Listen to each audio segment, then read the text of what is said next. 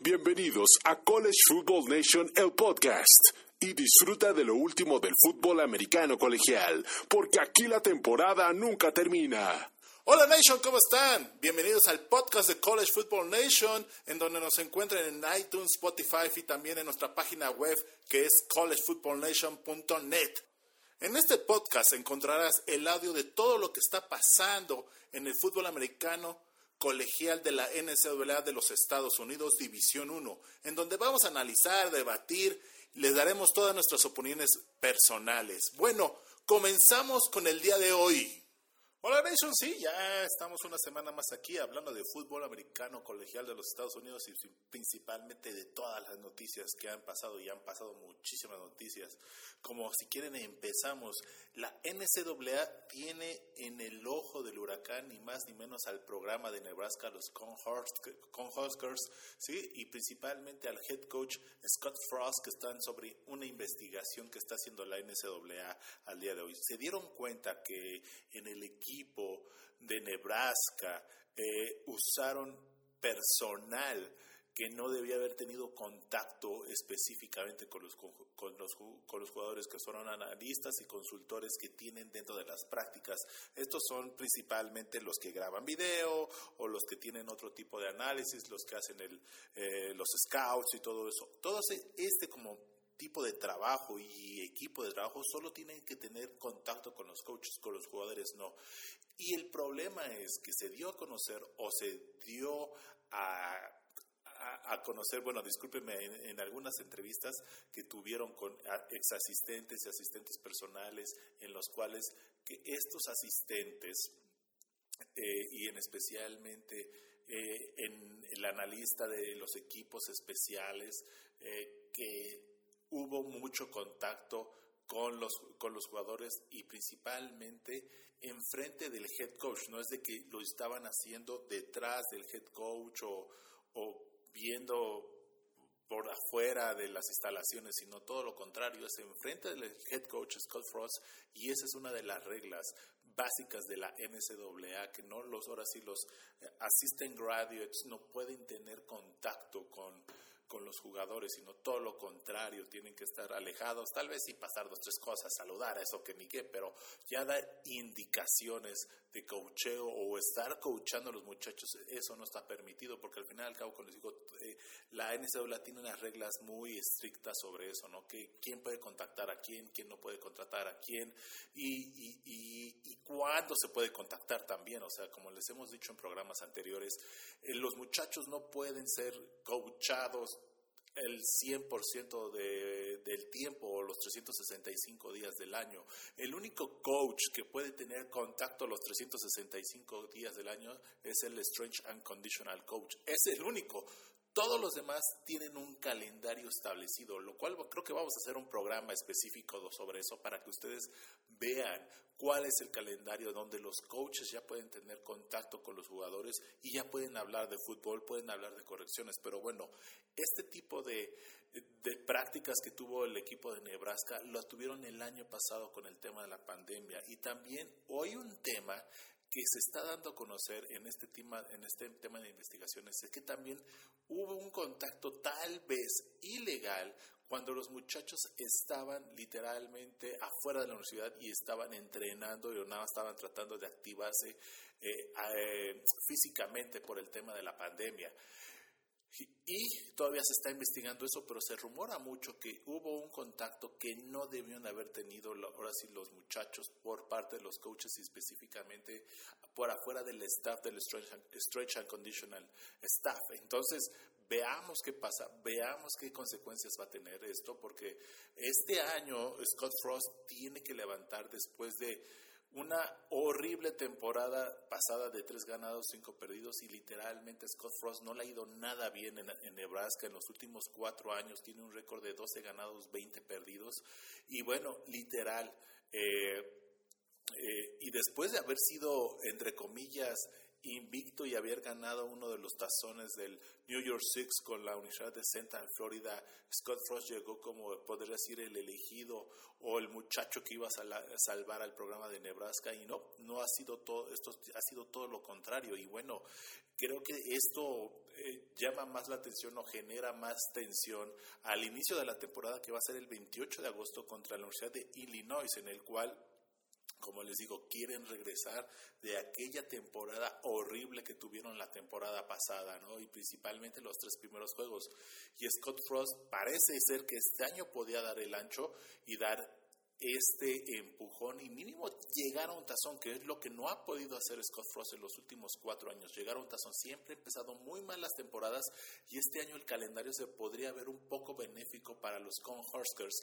Y bueno, veamos qué pasa si hay una consecuencia muy fuerte para Nebraska después de todas estas violaciones que tuvieron por parte eh, de los Graduate Assistants y lo, y, lo, y lo complicado es que lo hicieron enfrente de Scott Frost y Scott Frost nunca dijo nada y nunca los corrigió, que ese es lo que genera más ruido en esta investigación. Veamos qué dice la NCAA y cuál va a ser la consecuencia de esto. Y bueno, en eso ah, retomamos todo el tema de la realineación de la NCAA y sí va a haber literalmente, ya la semana pasada hubo un comunicado oficial que la conferencia del Big Ten ACC y el Pac-12 van a anunciar oficialmente entre unos 7 a 10 días cómo va a ser esta alianza, ¿no? Principalmente. Y, y lo que nosotros creemos y va a pensar es toda esta alianza va a ser para juegos, ¿no? Para empezar van a ser puros juegos cuando hay juegos de no conferencia. Al final, al cabo, los juegos de la conferencia, eh, al día de hoy en la conferencia de la ACC son ocho juegos y en la conferencia del Big Ten y el Pac-12 son nueve juegos que se hacen en cada conferencia, pero al final, al cabo, la temporada es de 12 juegos. Entonces, el ACC tiene cuatro juegos de no conferencia y el Big Ten y el Pac-12 otros tres juegos de no conferencia. ¿no? Normalmente la conferencia de la ACC tenía muchos juegos eh, intraconferencias con la conferencia del ACC, pero ahorita ya con esta alianza lo más seguro es que estemos hablando que van a empezar juegos de no conferencia entre ellos, lo cual va a beneficiar muchísimo. No estamos diciendo que no se hagan, por ejemplo, en este año la temporada eh, va eh, uno de los juegos más esperados va a ser Oregon Ohio State. O sea, ya desde ahí estamos hablando, pero ya que haya más de estos juegos, ¿no? O sea, que ya sea firmado y que esté eh, por escrito en un contrato, lo cual va a ayudar muchísimo al tema eh, monetario, ahora sí, en el tema lucrativo de, la, de las oportunidades de la televisión que les pueda dar. Imagínense un Clemson, eh, Troyanos de Sur California, un Clemson, Michigan, un Clemson, Ohio State. Va a ser bien, bien interesante. Un Oregon eh, Florida State, un Oregon, Miami, juegos que casi no se dan por el tema de los juegos de no conferencia, pero esto va a ayudar muchísimo y tal vez crea muchas cosas, ¿no? Muchas cosas a futuro, como le estamos diciendo, que se están cambiando. Y principalmente el otro tema es el tema de la expansión de los playoffs. Una de las cosas que por qué no invitaron a esta alianza al Big 12 es que porque el comisionado del Big 12 Bob Postleet estuvo involucrado en el tema de la nueva propuesta de los playoffs de 12 juegos, ¿no? En esa, en esa propuesta de 12 juegos, déjenme les recuerdo quién estuvo involucrado. Estuvo involucrado el director atlético de Notre Dame, Jack Sobrick, el comisionado de la conferencia del SEC, Greg Sankey, el comisionado del Big 12, Bob Bosley, y el comisionado de la conferencia del Mountain West, Craig Thompson. Ellos son los que están, eh, propusieron que la, la expansión de los playoffs sea de 12 juegos. Pero la conferencia del Pac-12, tanto la conferencia del Big Ten, no están de acuerdo. Y tampoco la conferencia del ACC está de acuerdo que se expanda a 12, a 12 equipos, sino todo lo contrario. Ellos planean expanderlo o están proponiendo una expansión entre de 6 a 8 equipos. Entonces, con esta unión que están haciendo, están tratando de impedir que el comisionado de la ACC, Greg Sankey, tenga un voto a favor y se podría decir sea el comisionado del fútbol americano colegial de los Estados Unidos, porque cada quien al final al cabo, eh, el Big 12 tiene 8, el Pac 12 tiene 12, el, el Big 10 tiene 12, el ICC tiene 10, entonces si ustedes se dan cuenta, y la conferencia del SEC va a tener 16 equipos, entonces al final al cabo, los equipos eh, que se podría decir que se están expandiendo o, tienen más votos sería la conferencia de la ICC, entonces ellos serían los que llevarían la, ahora sí la batuta predominante en casi todas las votaciones de cosas importantes para el fútbol americano, entonces ellos quieren por lo menos eh, mitigar o nivelar la balanza políticamente de lo que va a pasar en el fútbol americano colegial en los próximos años. O sea, literal, o sea, el tema de la expansión del fútbol, de los playoffs, es muy importante, créanme, aunque ustedes no lo crean, es importante en el tema no tanto de deportivo, porque ya hay, una, ya, ya hay unos playoffs, sino en el tema económico, cómo va a estar quién va a estar ahora sí, diciendo o, poniendo las cosas al final, al cabo, del fútbol americano colegial. Entonces, esto ya se tornó muy político, si ustedes ya se dieron cuenta. No es tanto el tema televisivo, no es tanto el tema de los dineros, que al final, al cabo sí, porque eh, la conferencia de la ICC eh, acaba de firmar un contrato con ESPN que después vamos a decirles de cuántos millones de dólares y ahora sí van a recibir año con año.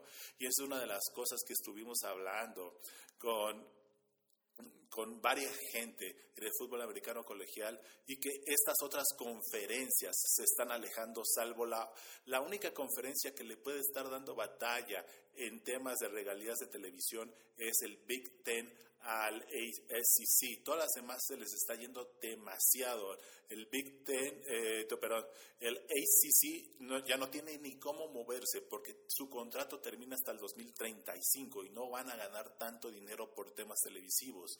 En la conferencia del Big Ten sí es la que le da batalla, ni más ni menos a la ACC, es la, la número uno hasta el día de hoy porque todavía no terminan el contrato de de negociar el contrato es bien contra con el Big, eh, con el Big Ten, pero lo más seguro es que va a haber mucho dinero ahí, entonces están recibiendo muchísimo dinero en las universidades y pueden competir. Y el otro de la conferencia del Pac-12 es la conferencia número 3 o 4 en recibir dinero, entonces Créanme, esta es una batalla ya para el dominio del fútbol americano colegial políticamente y económicamente, para que vean la trascendencia que tuvo este movimiento de Oklahoma a Texas, de conferencia nada más, para que ustedes, ahora sí, se den cuenta del impacto que tuvo y todas las consecuencias y las secuelas que tiene. Entonces, lo único que podemos estar seguros es que todavía no se dice cuándo va a haber este, en siete días, lo más seguro, a final de, este, de esta semana, a principios de la que viene, van a decir cuál va a ser la alianza, la van a formalizar y van a, nos van a explicar qué va a pasar, ¿no? Al final, al cabo, cómo va a estar la alianza y cómo va a ser. Y yo estoy bien, bien interesado a ver cómo hacer. Yo creo que lo que va a pasar es como lo dijimos, va a haber juegos eh, intraconferencia que van a ser súper espectaculares y va a ayudar muchísimo económicamente a las universidades, que esa es una de las cosas que pasa en la conferencia de la ICC, que tienen semana con semana estadios llenos, estadios entre 80 mil, 100 mil espectadores sábado con sábado. Entonces, eso no lo tiene todas las conferencias. El ACC no lo tiene, el Pac-12 no lo tiene, el Big 8 o el Big 12 tampoco lo tiene. El Big 10 sí lo tiene, pero no en todas eh, sus eh, universidades. Un Penn State, un Michigan, un Ohio State sí los tienen, pero el resto de los demás batallan mucho por tener esto. Entonces esto va a ayudar muchísimo a levantar también el tema de la fanaticada para vender más boletos. O sea, créanme, todo es esto es un negocio, ustedes lo saben, el fútbol americano colegial es un negocio, no están viendo por el deporte, sino están viendo por el tema del negocio, que tal vez eso es lo que pueda dañar un poco más el fútbol americano colegial. Y, uno de los temas que estuvimos hablando también en la semana pasada es el tema de la nueva regla del NIL. Eh, se va a tener que regular, o sea, no puede ser que muchachos como Bryce Young, que no ha sido titular casi con Alabama, casi, casi esté generando un millón de, de, dólares anuales sin ser titular. ¿Y qué pasa con el resto de los muchachos?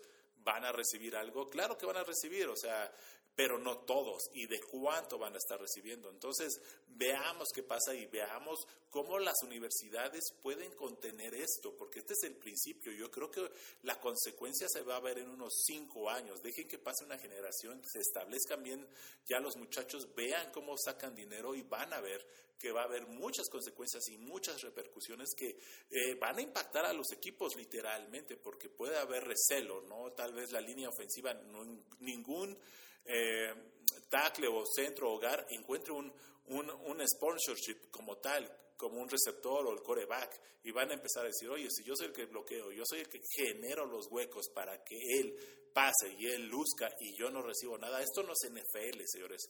Esto si fuese la NFL estaríamos de acuerdo, todo se les paga y se les paga bien. Entonces ahí se mantienen los egos, pero en esta parte no todo se les va a pagar y a no todo se les va a pagar bien. Entonces ahí va a haber un conflicto de egos bien, bien fuerte, la verdad.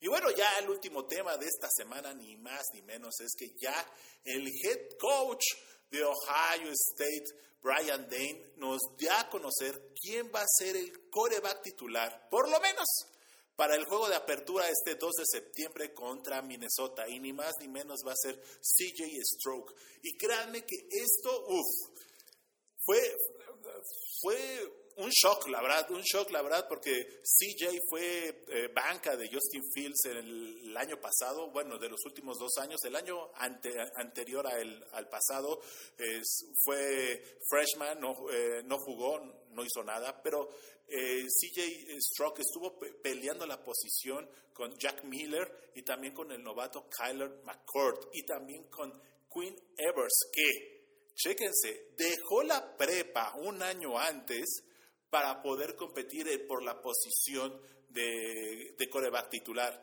Eh, ninguno de los ahora sí, antes mencionados, ha jugado fútbol americano colegial literalmente u oficialmente. CJ, CJ Stroke no lanzó ningún pase la temporada pasada, literalmente sus estadísticas están en ceros. Todo el tiempo estuvo eh, como coreback titular este Justin Fields.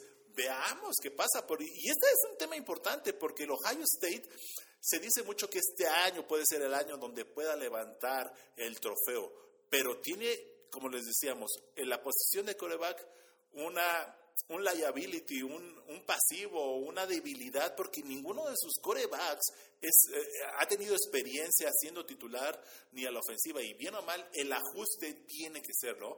Eh, literal, este CJ tuvo una gran, tuvo no tan gran actuación, una actuación regular en el Spring, en el Spring Game, en el cual que lanzó 16 para 22 pases, 16 pases completos de, de 22 lanzados para 185 yardas, dos pases de anotación. Eso es lo que lanzó en el Spring Game. Y bueno, como les digo, le ganó a, al Jack Miller, le ganó a Kyler McCoy y a Quinn Evers. Y lo más chistoso es que también Jack Miller y este CJ Stroke son corebacks de cuatro estrellas y el novato Kyler McCoy y el novato Quinn Evers son jugadores cinco estrellas provenientes de la, eh, de la preparatoria. Entonces, créanme que yo no veo, yo no veo cómo tanto talento se lo pueda quedar Ryan Dane, literalmente, o sea, y principalmente tan pegada a las edades, ¿no? estamos hablando de un Kyler McCoy y un, un Quinn Everts,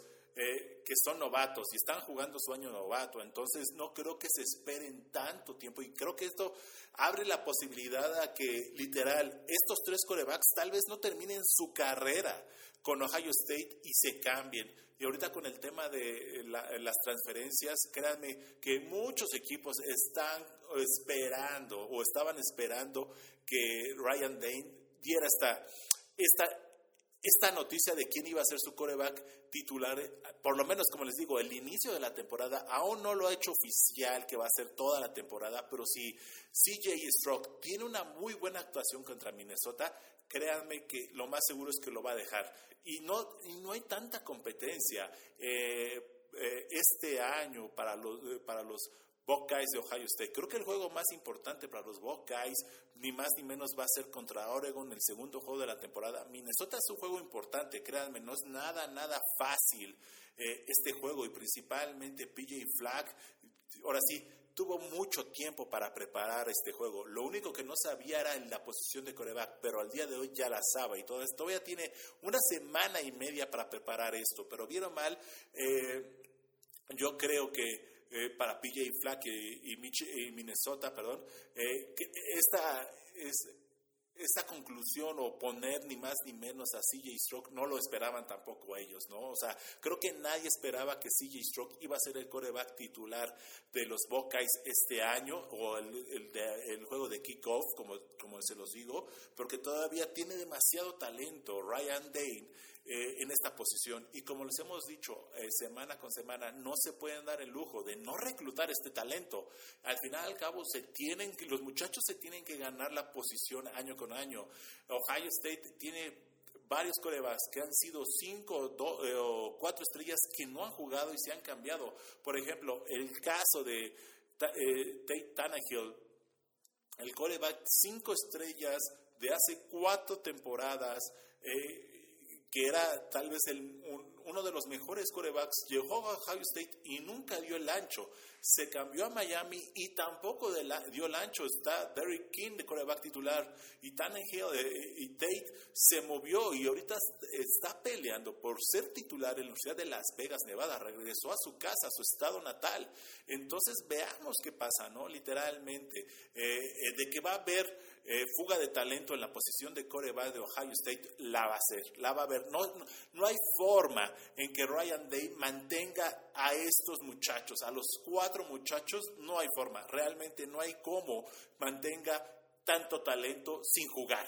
Y ahorita con todo el tema de la cultura del portal de transferencia, yo me imagino que Quinn Evers, de no haber juegos esta temporada, se va a cambiar. Y si Texas juega bien, créanme, que se regresa a su estado natal con los Longhorns de Texas y creo que eso sería algo genial y principalmente que tal vez ya los Longhorns vayan a jugar la próxima temporada en la conferencia más fuerte de todas, el SEC. Entonces, eso es un valor agregado que podría tener ya los Longhorns para traer de nuevo a Quinn Evers. Acuérdense que Quinn había el año pasado hecho su compromiso verbal de jugar con la Universidad de Texas con todos los malos resultados y con todas las, eh, se podría decir, los rumores de que eh, el head coach Tom Herman iba a salir, también él dijo, ¿saben qué? Yo no me quedo aquí, yo no sé a quién van a traer de, head coach y por eso se salió y se fue a Ohio State. Pero ahorita ya está Steve Sarkisian al mando de los Longhorns. Eh, si tiene muy buen papel este año y los lleva a un tazón, créanme que lo más seguro es que Queen Evers pueda regresar al estado de, la estrella solitaria, ni más ni menos. Y bueno, y los demás los demás jugadores como este Kyle McCord, créanme que también se puede cambiar, ¿no? Hay muchísimos equipos que necesitan un muy buen coreback. Entonces Ryan Day no va a ver cómo así poder de tener tanto talento y los va a tener, los va a tener que dejar ir. Y al final ustedes dirán, ¿por qué recluta tanto? Porque pues uno nunca sabe, ¿no? Realmente uno nunca sabe si el coreback que reclutó primero va a jugar bien. Seguro no se va a lesionar y no vas a necesitar otro coreback de ese talento, ¿no? Entonces, el ejemplo, ni más ni menos, es Georgia. JT Daniels se, llegó lesionado y pudo jugar hasta el final de la temporada. Entonces, al no tener profundidad en esa posición, eh, y, ya en este, en este nivel que están peleando año con año el campeonato nacional, no se puede dar el lujo, claro, no les puede dar vida a todos o juego a todos. Entonces los muchachos tendrán que decidir si se van o se quedan. Bueno, Nation, eso ha sido todo por el programa de hoy. Realmente se los agradecemos que están aquí con nosotros. Y bueno, suscríbanse, denle like al, podcast, compártanlo y denos sus comentarios. ¿Ustedes qué piensan? ¿Si van a suspender eh, de forma indefinida a Scott Frost? ¿Qué, ¿Qué, piensan que va a pasar con la alianza entre el ACC, Pac-12 y, y el Big Ten? ¿Sí se van a aliar? ¿No se van a aliar? ¿O nada más va a ser un entre juegos y ya.